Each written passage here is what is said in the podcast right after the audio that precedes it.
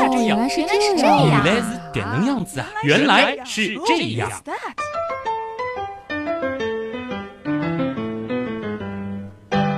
欢迎来到《原来是这样》，各位好，我是旭东，我是姜文。旭东啊，嗯，话说我加入原样也快一年了，是啊，我好像注意到你的一些细节。怎么说？原样每一期的开头啊，你说的话都一模一样。嗯欢迎来到《原来是这样》，大家好，我是旭东，貌似一个字都不差哎。好像还真是啊。还有呢，每一期节目正文的结尾，一定都会有一段掌声的音效，而且用的都是同一段。还真的是同一段，这不是为了让节目能够有一个一致性吗？好吧，就算是这样，可是另外一个你怎么解释？嗯，就是咱们听众朋友可能不知道啊，但是其实每期节目的文案排版的格式都是一模一样的。我的良苦用心，你总算也是注意到了啊。嗯标题是黑体四号加粗，副标题是黑体小四加粗，前言是五号黑体，正文是五号宋体，然后搭档的部分，像是姜文也好，紫菱也好，用的是五号宋体加粗，而且是单倍行距，每段之间空一行。你说这个文案拿到手上看起来多赏心悦目，不是吗？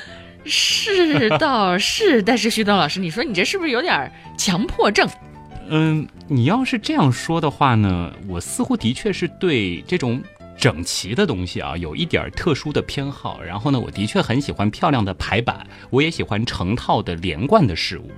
可是呢，你要真说我是强迫症，其实我觉得倒也未必。这明明就是强迫症嘛，好不好？不是说要强行给我自己洗白白啊。嗯今天呢，我们就来好好的了解一下这强迫症到底是什么。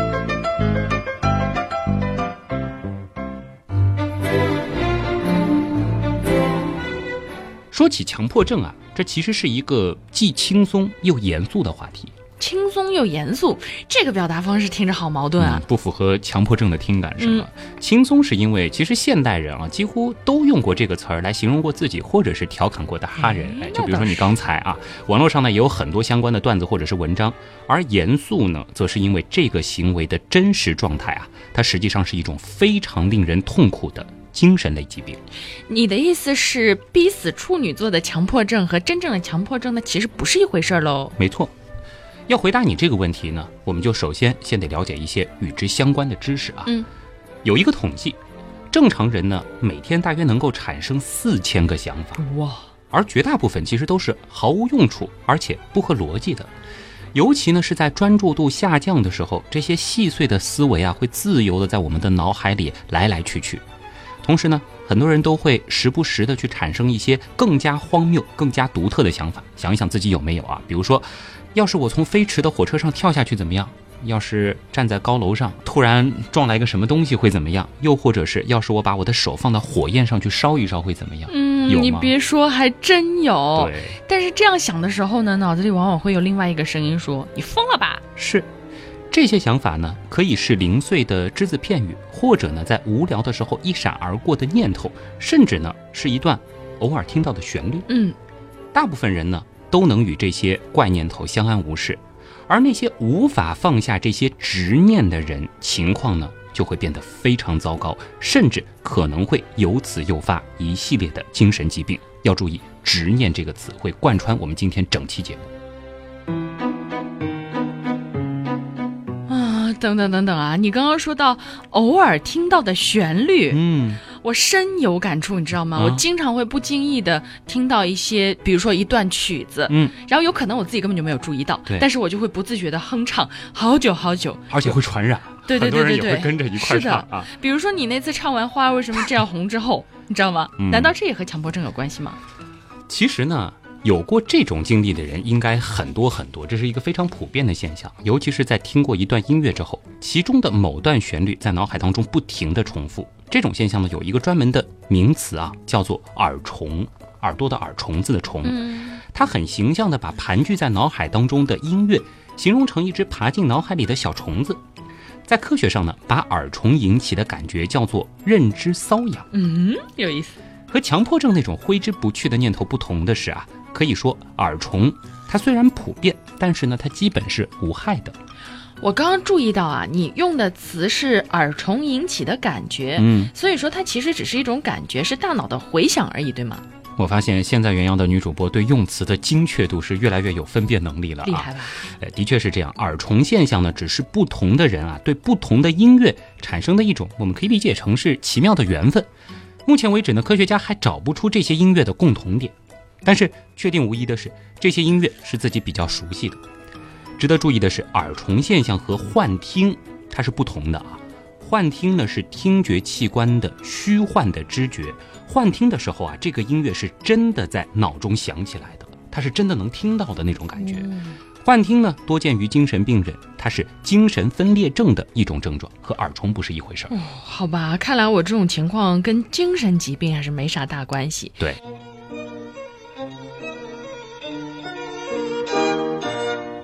那让我们回归到主题吧。话说，你提到的耳虫现象和强迫症有什么关系呢？我们之所以在一开头的时候提到了耳虫呢，是因为要给大家举一个小例子来说明一下啊。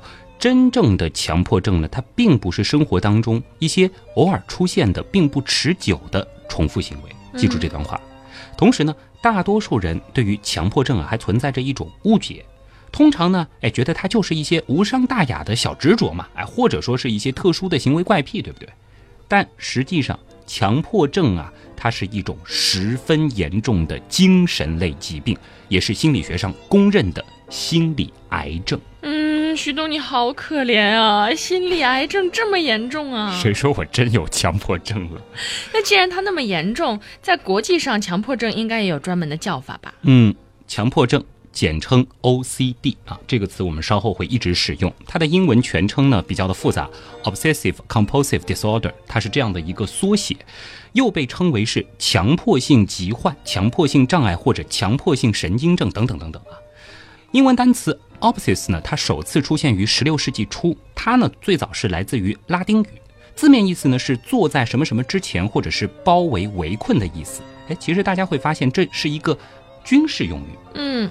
随着时间的推移，像是 possess、opsis 这样的军事词汇呢，它就逐渐的被用到了宗教之中。再后来呢，又变成了临床用词。哇，从军事到宗教再到医学，这些词汇的就业面挺广啊。嗯，你要说这个词汇的发展，其实往往都有这样一个过程啊，比较有意思。其实也是人类对这个世界认知水平的不断提高，才让这些词它有了更多的用途。嗯，那么顺便提一下啊，在宗教的范畴里呢，所谓的执念 obsession 和附身 persist 是有区别的。前者呢，它是由于所谓恶灵的影响而主动进入人的脑袋里。是由外而内的影响受害者，嗯，而附身它呢，则是由恶灵侵入体内，从内而外的控制受害人啊，这当然都是宗教上的一个概念啊。为什么要说这一段呢？因为这样的区别，它其实也影响到了现代词汇的使用。我们说的强迫症，它所使用的 obsession。它更倾向于呢是一种由外向内的影响力。嗯，等等啊，我这里有一个小小的疑问，就是英文的强迫症 OCD，这个 O 和 C 到底分别是指什么呢？嗯，compulsive 它也有强迫的意思啊，感觉就是 OC 这两个单词重复了嘛。嗯，你还真说对了啊。今天我们所称的强迫症 OCD 啊，就是这个 obsessive compulsive disorder 啊，非常复杂的一个词。嗯，它的来源呢本身也挺有趣的。早期研究强迫症的科学家当中呢，最出名的就是弗洛伊德，这个在原样当中也登场过。虽然说他的研究理论和治疗方法在今天看来其实是有很多缺陷的，但是在二十世纪的时候，他许多的关于强迫症的著作呢，是被翻译成了英文，并且是介绍到了别的西方国家。作为奥地利人的弗洛伊德，他针对强迫症所使用的词汇呢是。德文啊，这个单词比较的复杂啊，叫 z w a n s n o i r o s a 啊，我并不标准，这个随便查的一个发音，意思呢就是强迫官能症。然而呢，在其作品的翻译过程当中啊 z w a n 强迫这个词，在英国的版本当中呢是使用 opposition。而在美国的版本当中呢，则是使用了 compulsion，哎，这就是我们前面看到的这个 O 和 C 了啊。后来学术界呢，只好把两个版本结合起来。你想，这个英国和美国嘛，两边的这个学术界谁的都不好。对，所以呢，就成了我们今天常用的这个名词 OCD 了。原来 OCD 是这样来的呀，强行在英美之间搞平衡。没错。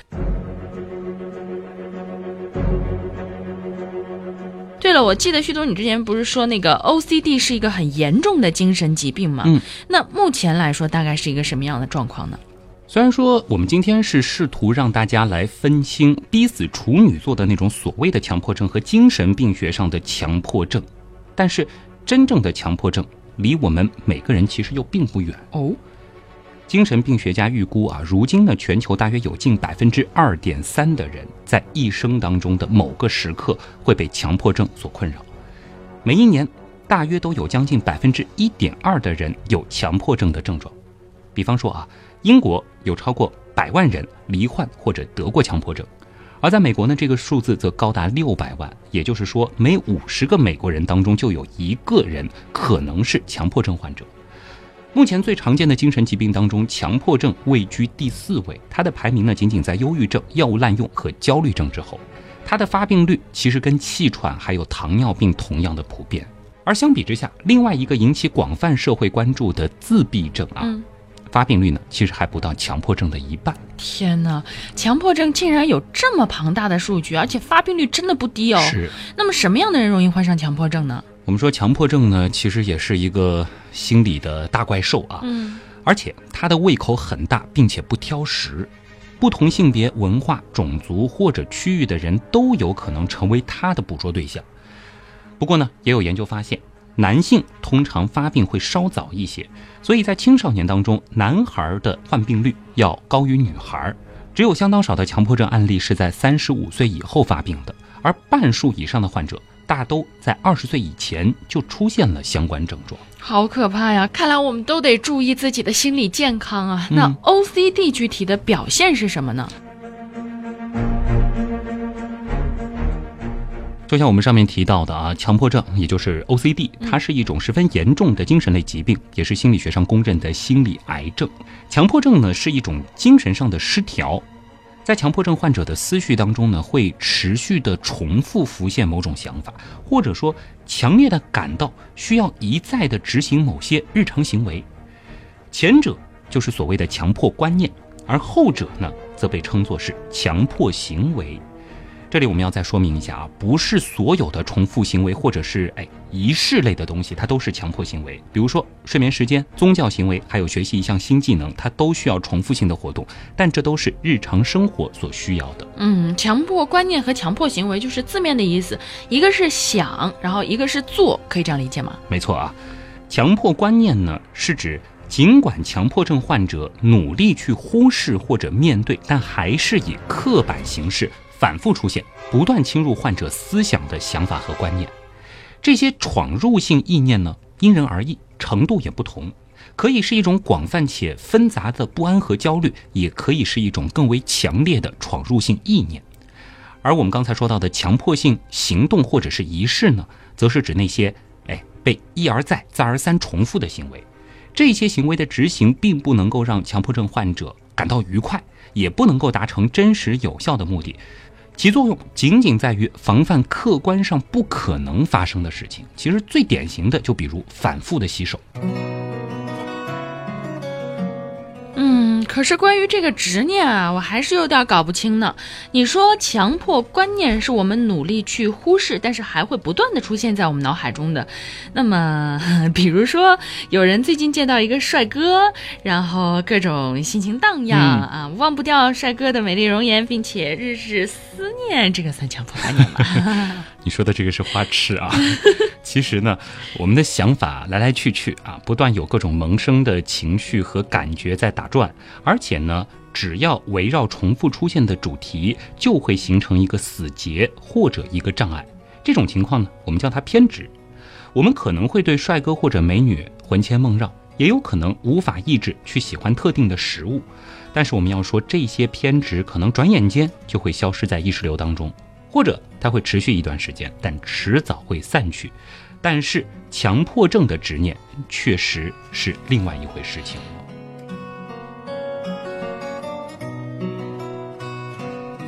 那这个强迫症的执念到底又是什么呢？关于执念啊，患有强迫症的作家大卫·亚当他举了一个十分形象的例子。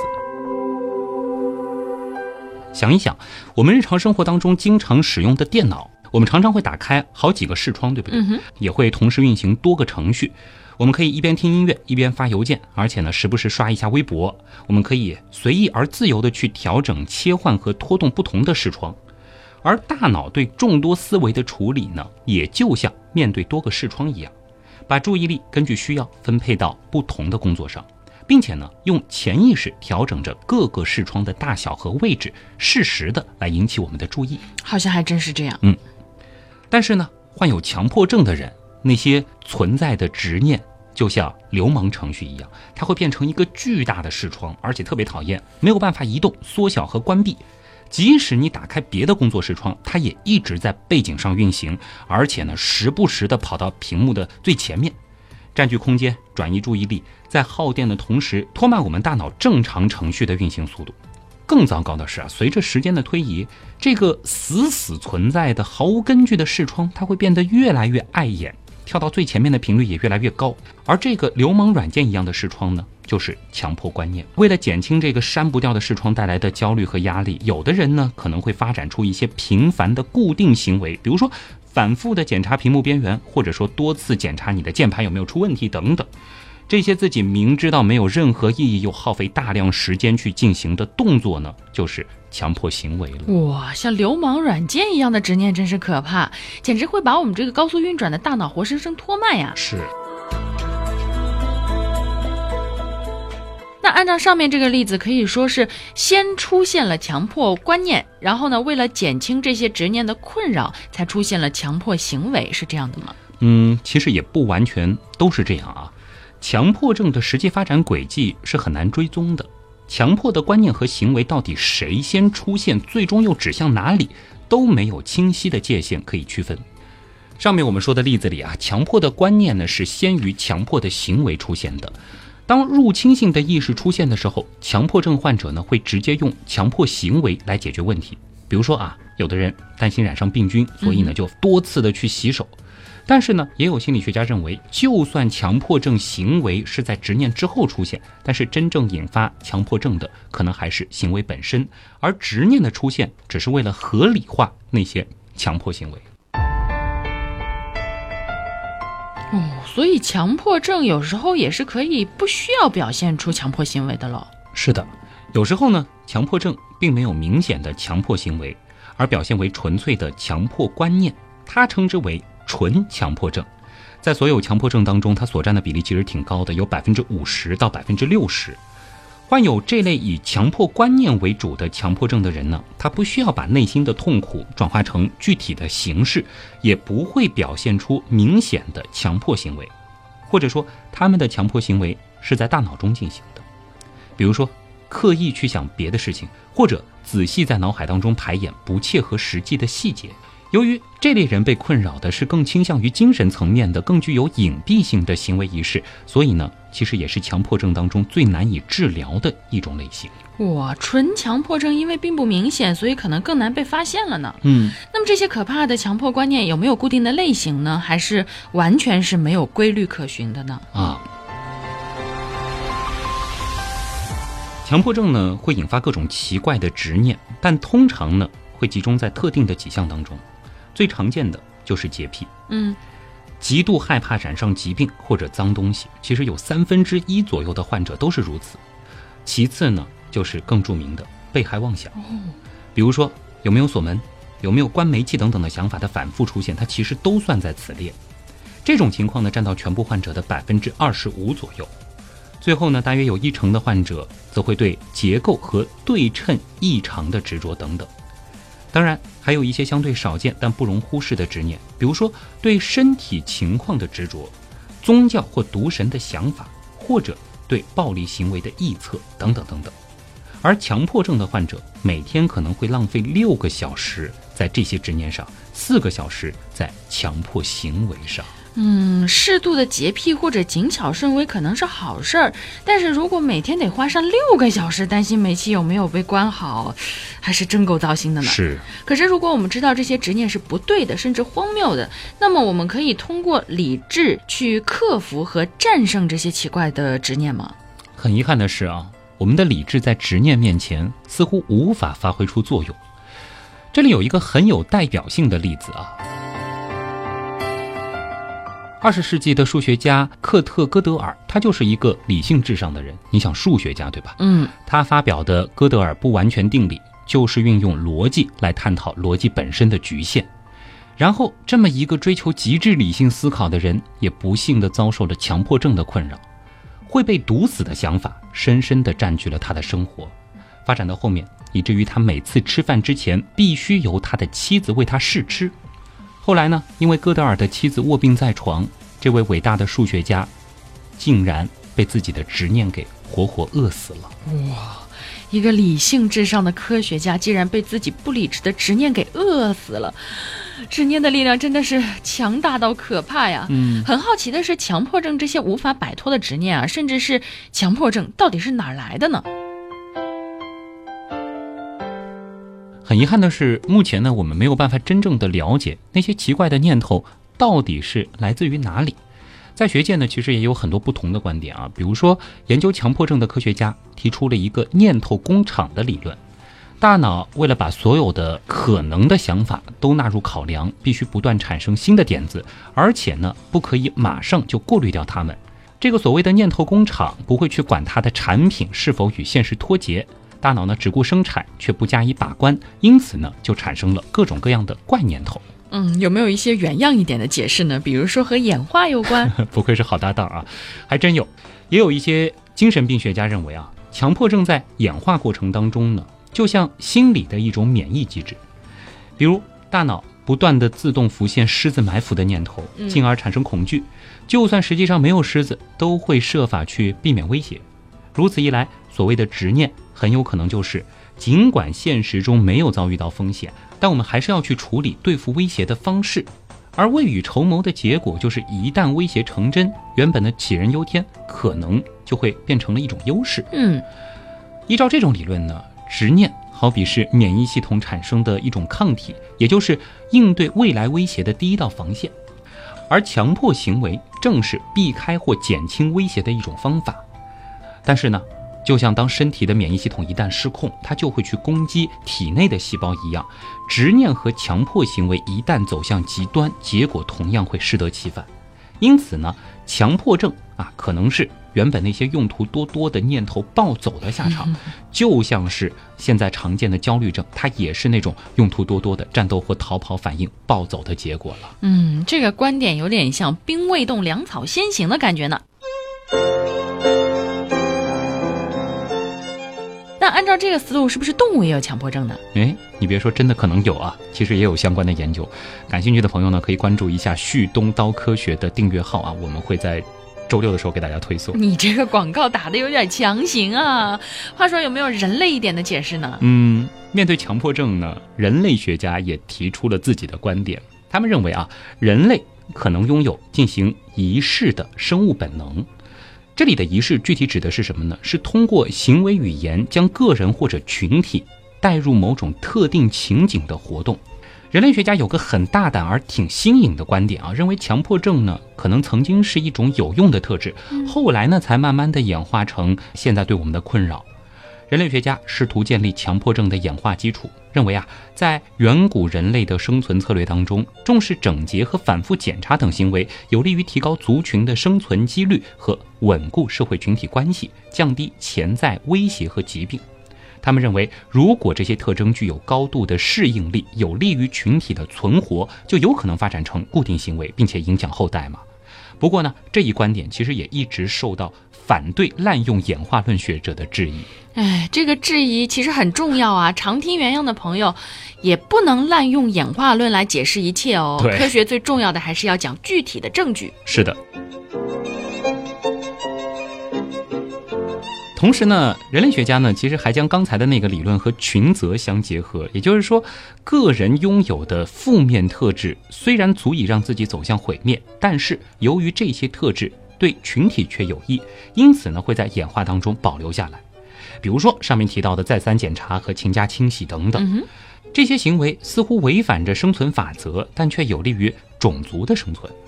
但是由于这个机制在自然界当中的重要性仍然存在着争议啊，许多生物学家认为这个机制不常发生。所以呢，心理学家和人类学家其实都承认群则和自然演化的观点还缺乏很多的证据和研究的支持。那医学或者脑科学方面有没有什么研究的进展呢？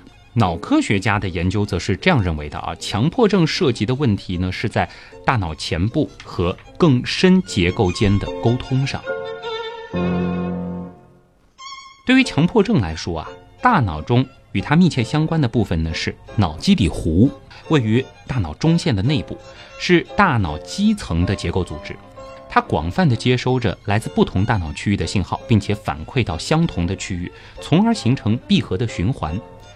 在正常情况下呢，脑基底湖会协助筛选相互矛盾的想法和行为，而强迫症患者，他脑中的某些循环过度的活跃。从而呢，导致某些念头难以被过滤。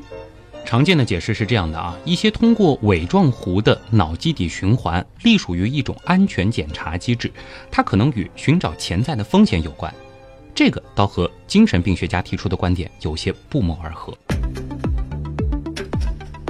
哎，看出来了，其实连科学家们对于执念和强迫症产生的来源也是众口不一啊，各有各的观点。嗯，那如果我们放下它的源头，来看看为什么强迫观念，也就是执念，在我们的脑海里挥之不去的原因，是不是也像它的来源一样没有定论呢？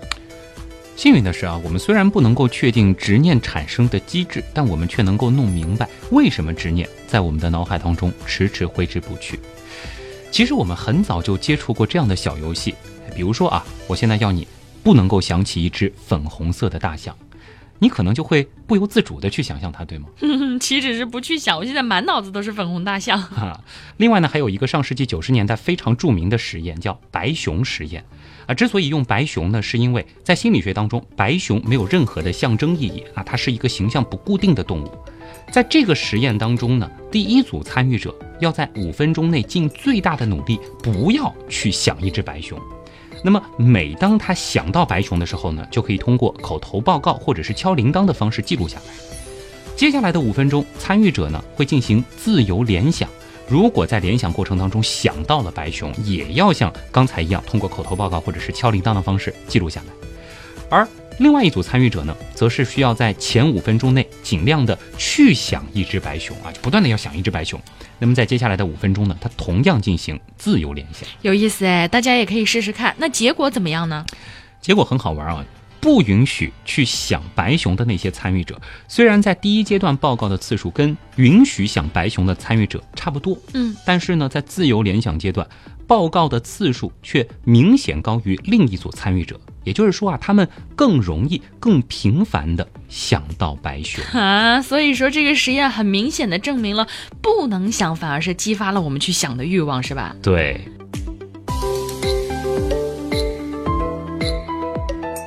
但是为什么会是这样呢？根据大脑的理论啊，白熊效应它主要牵涉两种运作机制。第一种呢是分神，嗯。也就是说啊，为了不想到白熊，我们必须得有个替代品吧？没错，比如说回忆早餐吃了些什么。但是在这个之前，我们得要知道自己想躲开什么念头，对不对？嗯。所以呢，大脑为了确定目标就是白熊啊，我们为了躲开白熊，必须刻意的去想起它。偏偏这就是我们最初想要避开的。另外一种机制呢，叫做监控。它是用来确定目标已经消失，也就是说，大脑当中不再出现讨厌的白熊。这种机制呢，则会在潜意识当中自动执行，所以呢，不需要耗费我们的心力。这两种状态真的是好矛盾啊，真的为难我们的大脑了。我们前面提到的分神，也就是说压抑我们的念头和监控，它的确是完全相反的。因为分神呢，它需要刻意为之，所以呢，无法持续太久。心理学家认为。因为监控它比较不需要花力气，运作时间呢也比较长，这就使得我们的大脑可以持续的寻找目标。而结论就是，刻意抗拒厌恶的念头只会让它出现的更加频繁。利用别的事情分散注意力，不让脑袋闲下来，哎，基本上就很有用了。但是问题在于。很难持续太久。嗯，我也大概把白熊效应弄明白了。费尽心力赶走烦人的念头，只会强化它反扑而来的力道。突然想到啊，这个效应常常体现在失恋的人身上。哎，比如说分手之后不想再想起前男友、前女友，可是他们却偏偏会跳到我们的脑海里来。是的。上面的实验告诉我们，当我们试图压制某些想法的时候，这些想法可能会暂时消失，但是很快就会再次出现，而且频率会更高。结果是什么呢？就是这样的想法在你的思维当中变得更重要了，甚至还可能会引起连锁反应。压制自己的想法，反而会让事情变得更糟。当我们的大脑一旦被执念入侵，就会把它解读成渴望。哦，比如说。戒烟者，他越抗拒香烟；嗯，减肥者，他越抗拒美食。嗯，但是内心的渴望也就被越加倍的放大了。没错，这个太有经验了。甚至是什么呢？如果在睡前刻意压抑某个念头，它就很有可能在我们的梦中出现。嗯，所以说，很多时候啊，顺其自然倒并非是一句纯粹的安慰人的话。原来是这样，就是这样。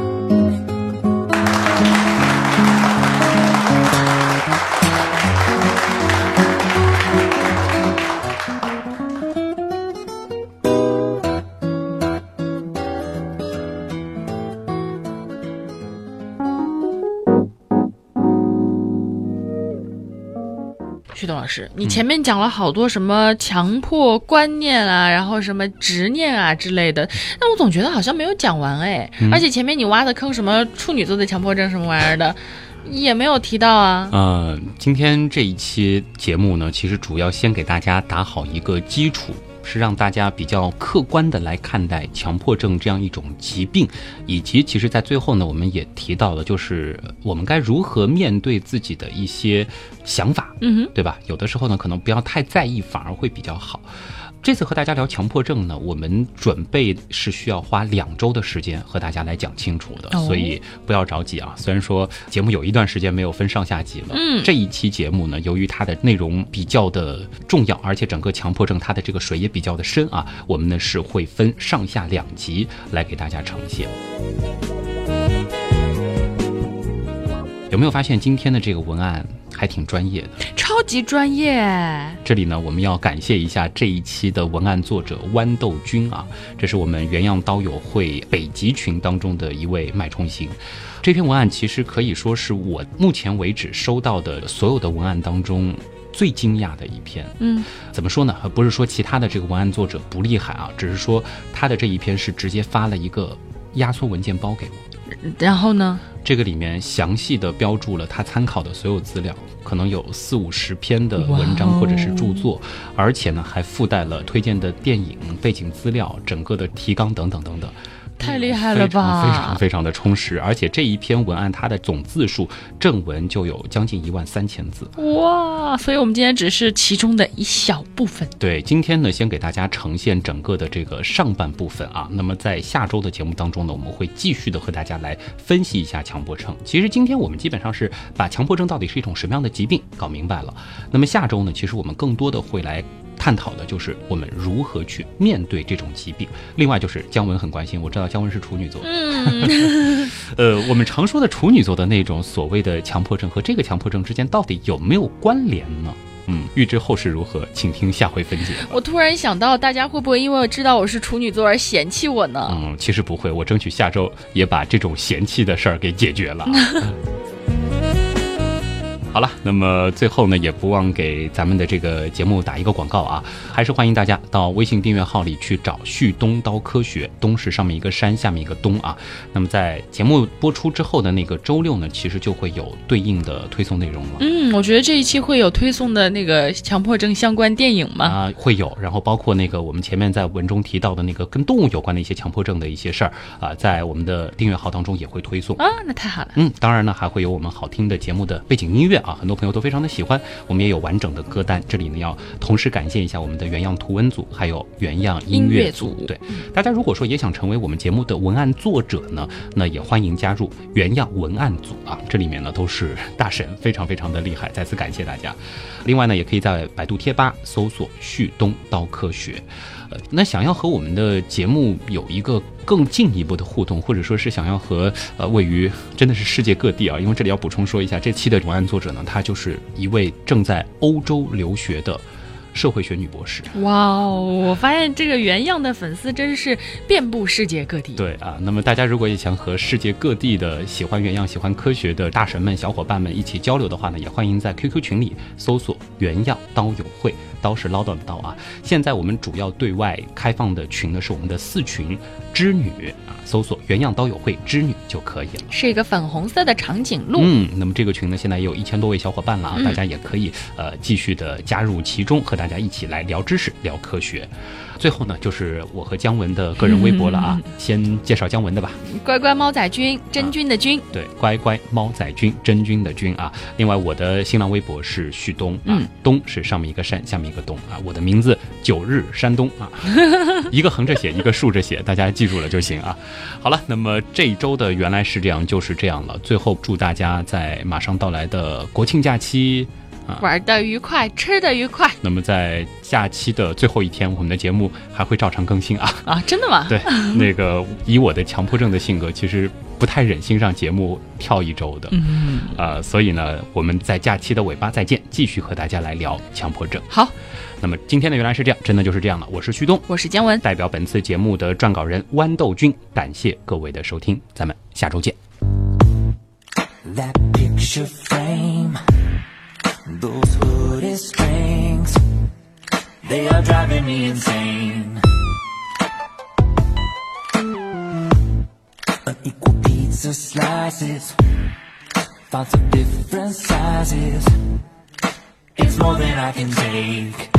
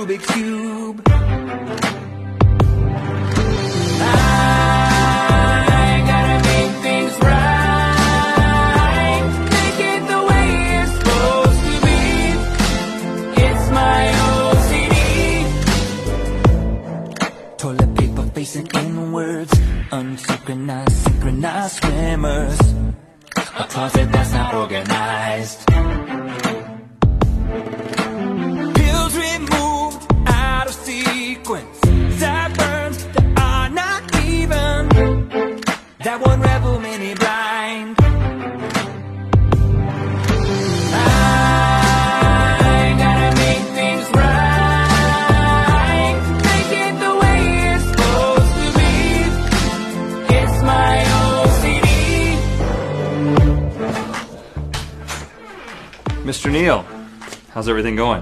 Fine. Would you like to take a break? Yeah, actually, that'd be great. Great. I hope you're hungry. I prepared some snacks for you. 他针对强迫症所，他针对强迫症所，他针对强迫症所使用的词汇呢是德文啊，这个单词比较的复杂啊，叫呃 叫呃 s w a n n o i s w a n n o i 呃叫 s w a n s n o s w a n s n o s w a n s w a n s n o r o s 好像大概是这个意思啊，呃 s w a s w a n s n o i r o s s w a n s n o i r o s 大概是这样子，呃。它的这个词汇呢是德文的 s w a n s w i n o